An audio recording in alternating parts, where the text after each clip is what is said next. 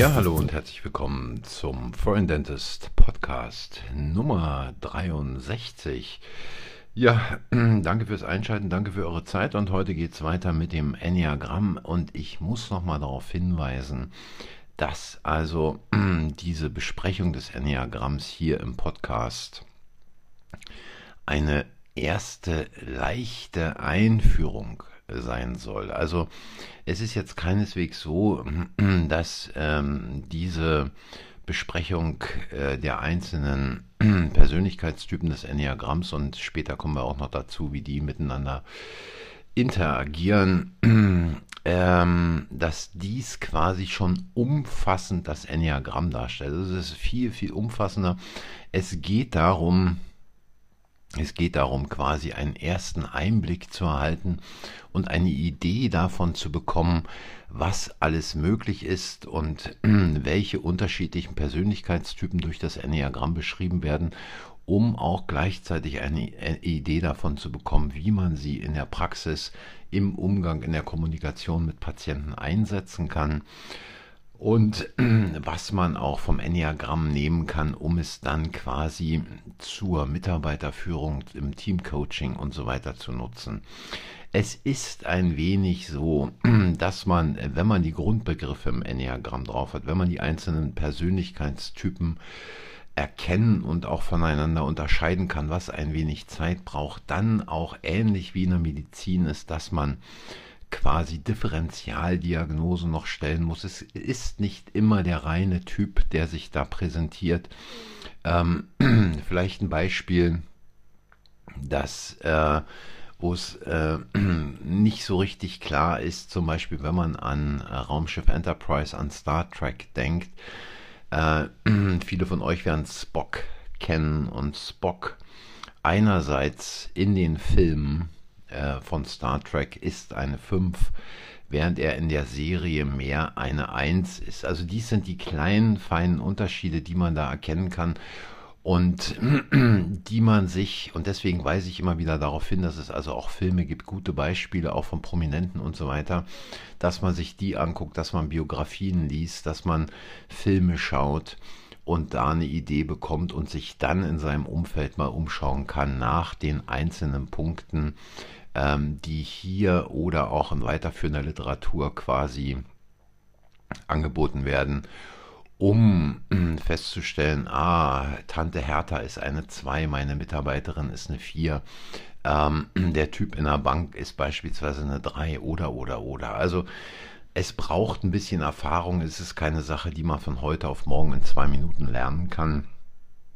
und sofort Bescheid weiß, wie es da geht. Ja, heute geht es also um die 2 um den Persönlichkeitstyp 2 im Enneagramm und der wird auch als Helfer, als Geber oder als fürsorgliche oder fürsorglicher bezeichnet. Und das sind also Menschen, die die Welt zwischenmenschlich sehen und sich selber über den Dienst an anderen definieren. Zweien haben zum Beispiel eine große Neigung dazu, das Leben als ein grundsätzliches Geben und Nehmen zwischen den Menschen zu verstehen und sie haben auch eine gut entwickelte Fähigkeit, sich beispielsweise emotional mit den Bedürfnissen anderer zu identifizieren. Und ähm, wenn bei denen alles okay ist, dann tun sie dies also auch ähm, wirklich willentlich, äh, quasi als Akt der Liebe. Und wenn sie, äh, ich will es nicht als unhealthy bezeichnen, also als weniger gesund, aber wenn da so eine kleine Störung vorliegt, dann beginnen also die Zweien auch ihre eigenen Bedürfnisse zu unterdrücken und quasi co-abhängige Verbindungen mit anderen aufzubauen. Ähm, ihr Motto ist so, dass hinter jedem erfolgreichen Menschen jemand steht, der ihn unterstützt. Und sie haben also die klare Vorstellung, dass Leute ihre Hilfe brauchen. Und sie sehen auch immer die Bedürfnisse anderer. Und ähm, was bei den Zweien noch vorkommt, ist, dass sie im Prinzip laufend die Vorlieben, Abneigungen und die Hoffnungen, aber auch die Träume anderer überprüfen und ihr blinder Fleck, also was sie nicht so wahrnehmen, sind im Prinzip ihre eigenen Bedürfnisse. Und Problem kann manchmal für Zweien sein, dass sie quasi ihr eigenes Selbstwertgefühl von der Zustimmung anderer ähm, abhängig machen und ähm, dass sie auch Zweien, dass Zweien auch lernen können, ähm, zwischen wirklicher Selbstlosigkeit und zielgerichteten Geben, um etwas zu erreichen oder zu bekommen. Und sie sind immer verdammt stolz darauf, unersetzlich zu sein. Und ähm, was ganz, ganz wichtig ist bei einer 2 zum Beispiel, dass jede Interaktion, die sie ausführen, dass sie durch, die sie durchführen, ähm, hat für den Zweier, für den Typ 2 im Enneagramm immer den Status einer Beziehung. Und es ist ihnen äußer, äh, außerordentlich wichtig, ähm, dass sie im Prinzip Mitarbeiter zum Beispiel in Schlüsselpositionen ähm, fördern, dass sie immer auf Patienten oder auch auf Kundenwünsche eingehen und dass sie nützliche Bündnisse schließen und sich für das Wohl, äh, wenn sie eine Führungsperson sind, für das Wohl der Angestellten einsetzen. Also sie sind einfühlsam, sie sind warmherzig und fürsorglich und sie neigen auch dazu, andere gegenüber großzügig und unterstützend zu sein. Ähm, motiviert werden sie durch den Wunsch, geliebt und geschätzt zu werden und haben möglicherweise, ich habe es schon gesagt, äh, Probleme mit Co-Abhängigkeiten und auch Abgrenzungs- oder Grenzproblemen. Und ähm, so Schlüsselmerkmale, ich fasse es jetzt hier vielleicht einfach nochmal zusammen, ist so der Wunsch, anderen zu dienen und gebraucht zu werden, dann die Tendenz, die Bedürfnisse anderer vor die eigenen Bedürfnisse zu stellen. Ähm, sie haben eine sehr starke emotionale Intelligenz und Empathie und, wie gesagt, eine Tendenz, co-abhängig zu sein und mit dem Setzen von Grenzen zu kämpfen. Also, dass sie anderen auch deutliche Grenzen setzen, dass sie auch mal Nein sagen. Nein, hier gibt es nichts mehr. Nein, jetzt ist hier jetzt Schluss. Und dann haben sie den, die Tendenz, ähm, quasi den starken Wunsch zu haben, geliebt und geschätzt zu werden. Und bei Zweien ist es so, dass sie auf der einen Seite zwar helfen, auch ähm, unterstützen, Zweien können aber auch ziemlich unangenehm sein, wenn sie dafür nicht die Dankbarkeit bekommen, die sie erwarten. Ja, und da kann es dann also auch schon mal zu ziemlichen Problemen führen. Und ähm, die Zweien, die da großzügig, fürsorglich und unterstützend sind, ähm, mischen sich manchmal auch ins Leben anderer in völlig übermäßigem Maße ein und ähm, wie gesagt, können also nachtragend werden, wenn sie zum Beispiel, wenn ihre Bemühungen nicht anerkannt oder geschätzt werden. Und ähm, was gibt es jetzt für Beispiele von Zweien? Zweien sind zum Beispiel Florence Nightingale, es war eine Krankenschwester in England. Eine 2 ist aber genauso Mutter Teresa, muss ich nicht viel erklären, die kennt jeder.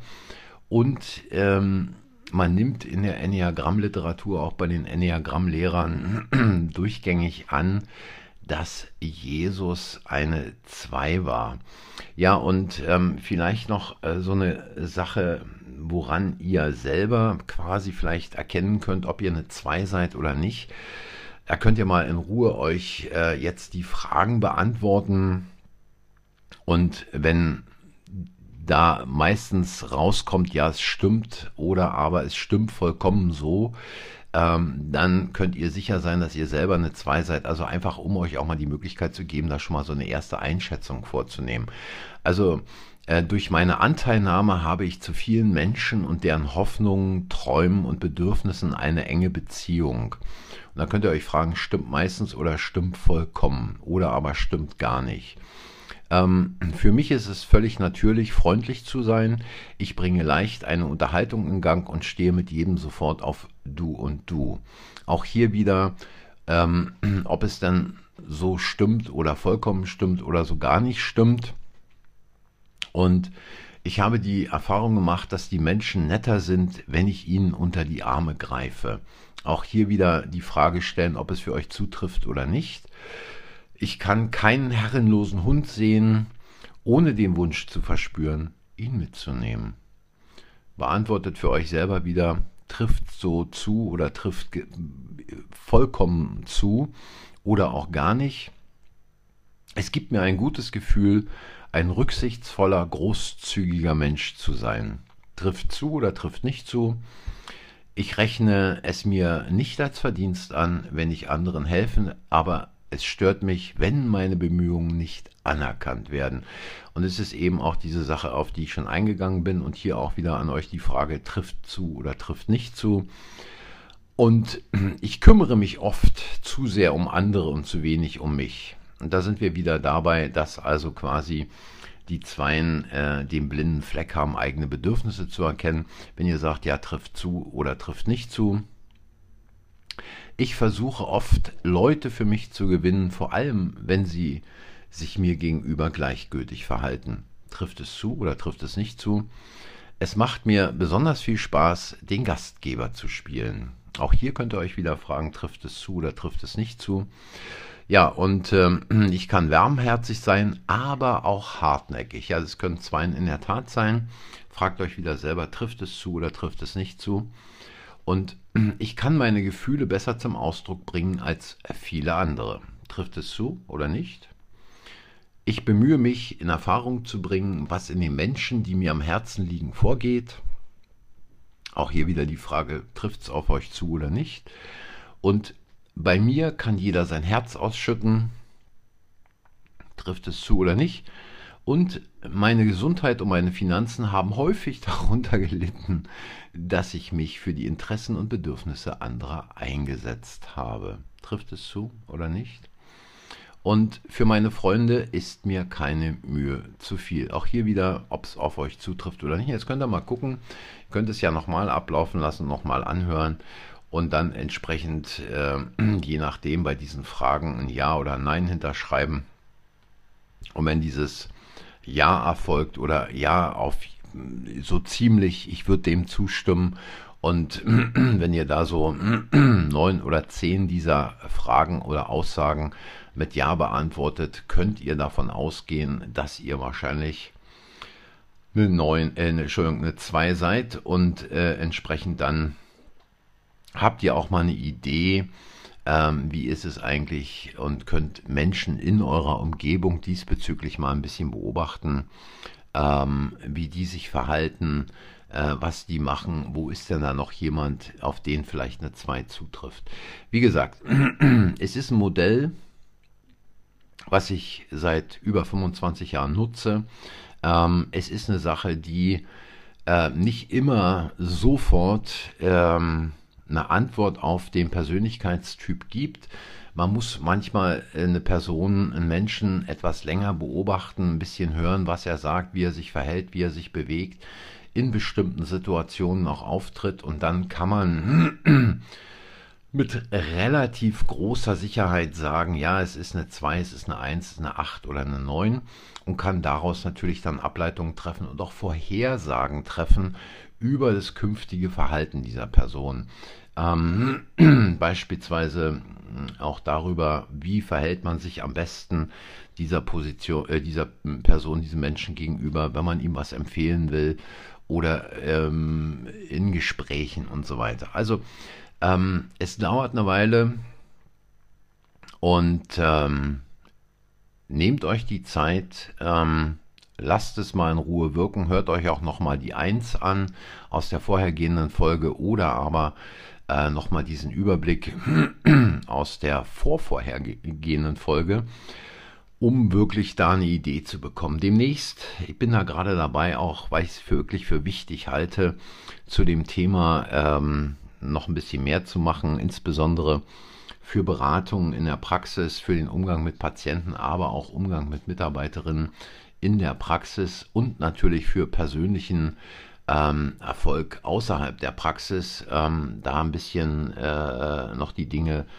zu notieren und ein kleines Büchlein vorzubereiten, wo im Prinzip die Dinge noch ein bisschen weitergehend als hier im Podcast besprochen und dokumentiert werden, so dass man da also auch einen kleinen Ratgeber an der Hand hat, der sich dann auch ein bisschen spezieller als vielleicht einige dicke Wälzer, die es zum Enneagramm gibt, auf die Praxis ähm, bezieht. Und da spielt es jetzt auch keine Rolle, ob es eine Arzt- oder Zahnarztpraxis ist, weil die Probleme in der Patientenberatung in beiden eigentlich die gleichen sind. Und gleichzeitig muss ich noch dazu sagen, dass das Wissen um das Enneagramm alleine natürlich nicht ausreicht für eine erfolgreiche Kommunikation, sondern dass es da also auch noch andere Dinge gibt, über die ich in vorhergehenden Podcast-Folgen schon gesprochen habe.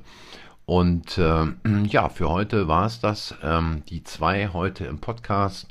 Und beim nächsten Mal geht es mit dem Persönlichkeitstyp Nummer drei weiter. Da wird es dann auch nochmal spannend, weil es ist eigentlich ähm, einer der äh, Persönlichkeitstypen, der schon eine äh, ziemlich große Verwirrung stiften kann.